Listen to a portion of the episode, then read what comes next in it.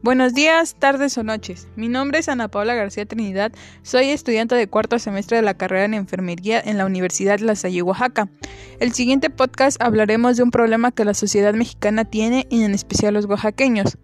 Hasta tenemos un refrán que dice, para todo mal o en mezcal, para todo bien también. El Instituto Mexicano del Seguro Social menciona que el alcoholismo no es un vicio, es una enfermedad que ataca a cualquier persona sin considerar sexo, edad o clase social deteriorando a las personas en lo psicológico y social. El consumo de esta sustancia es el principal factor de sufrir una discapacidad y una muerte prematura. Su consumo está asociado a más de 200 enfermedades y lesiones. Es responsable de causar problemas y daño social, mental y emocional. En México, el consumo de alcohol per cápita es de 4.4 litros por año. Sin embargo, el patrón de consumo se caracteriza por ser excesivo los fines de semana. De acuerdo a la encuesta de consumo de drogas, alcohol y tabaco en DOCAT, en 2016 el 71% de la población ha consumido alguna vez en su vida y el 33.6% reporta un consumo excesivo en el último año. De quienes consumen alcohol, el 53.1 indicó haberlo hecho por primera vez entre los 17 o menos. El 41 lo hizo entre los 18 y 25, mientras que el 5.6 entre los 26 y 65 años. Por otro lado, el 39.8% de los jóvenes entre 12 y 17 años ha consumido alcohol alguna vez en su vida. Además, el, el 15.2% de los jóvenes reporta un consumo excesivo de esta sustancia. Los datos muestran que el consumo de alcohol en menores de edad ha tenido un aumento significativo, pues el consumo excesivo en el último mes aumentó de 4.3% en el 2011 a 8.3% en el 2016.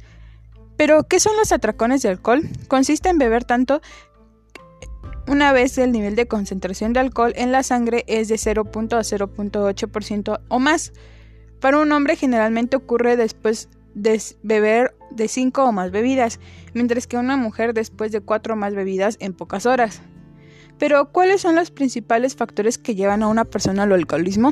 Hay muchos, pero principalmente están baja autoestima, altos niveles de angustia, altos niveles de depresión, baja capacidad para evitar el daño, altos niveles de impulsividad y hostilidad, baja espiritualidad, rebeldía, resistencia a la autoridad, gran necesidad de autonomía, pasividad, dificultad para establecer relaciones interpersonales, padres usuarios de alcohol y o drogas, baja resistencia a la presión grupal, entre muchos otros factores.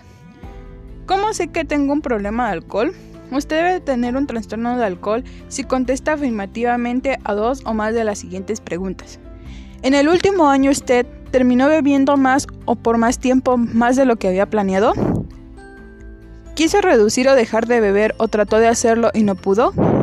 ¿Pasó mucho tiempo bebiendo y recuperándose de beber mucho? ¿Tuvo una fuerte necesidad de beber? ¿Encontró que beber o sentirse mal por beber a menudo interfería en su vida familiar, de trabajo o escuela? ¿Siguió bebiendo a pesar de que estaba causando problemas a su familia y amigos? ¿Dejó o disminuyó actividades que disfrutaba para beber? ¿Se puso en situaciones peligrosas mientras bebía o, después de beber? Algunos ejemplos pueden ser conducir borracho o tener relaciones de alto riesgo. ¿Siguió bebiendo aunque le hiciera sentir deprimido o ansioso? ¿O cuando agravaba otro problema de salud? ¿Debió beber más y más para sentirse los efectos del alcohol? Tuvo síntomas de abstinencia, se le pasaban el efecto del alcohol. Los síntomas van desde irritabilidad, ansiedad, temblores, depresión, inquietud, náuseas, sudores. En escasos severos usted podría tener fiebre, convulsiones o alucinaciones. Pero ¿qué consecuencias puedo tener si el consumo es excesivo y la cantidad es a largo plazo? El Centro para el Control y Prevención de Enfermedades CDC menciona que el consumo excesivo de alcohol puede causar enfermedades crónicas y otros serios problemas como van alta presión arterial, enfermedad cardíaca, accidentes cerebrovasculares, enfermedad del hígado, problemas digestivos, cáncer de mama, cáncer de boca, cáncer de garganta, problemas en el aprendizaje y memoria como demencia y bajo rendimiento en la escuela, problemas de salud, mental como depresión y ansiedad, problemas sociales como pérdida de productividad, problemas familiares y desempleo, dependencia del alcohol, lesiones por choques de vehículos automotores, caídas, ahogamiento, quemaduras, Violencia como homicidios, suicidios, agresión sexual y violencia doméstica, intoxicación por alcohol, una emergencia médica que es ocasionada por altos niveles de alcohol en sangre, comportamientos sexuales riesgosos como tener relaciones sin protección con múltiples o múltiples parejas. Estos comportamientos pueden ocasionar embarazos no planeados o enfermedades de transmisión sexual como es el VIH.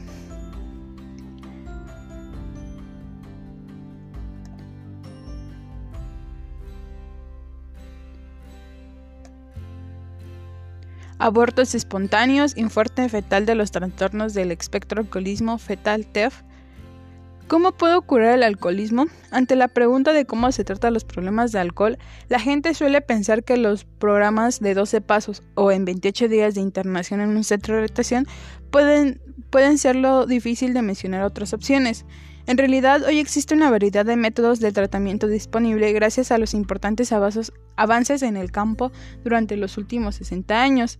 Tratamientos conductuales que van desde mejorar la conducta del paciente, medicamentos como puede ser la naltrexona, que puede ayudar a reducir el consumo excesivo, el acamprosato, fácil la perseverancia de la abstinencia, disulfidfram, este, bloquea la descomposición del alcohol como parte del organismo al provocar síntomas no placenteros como náuseas o enrojecimiento de la piel. Estos efectos no placenteros ayudan que algunas personas se eviten a consumir alcohol mientras toman disulfiram o grupos de apoyo como es el de alcohólicos anónimos.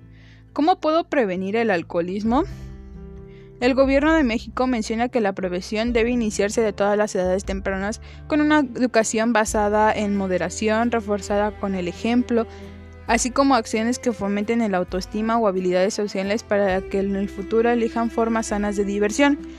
Nuestra sociedad es más fácil más difícil evitar el consumo, ya que cualquier evento siempre está presente.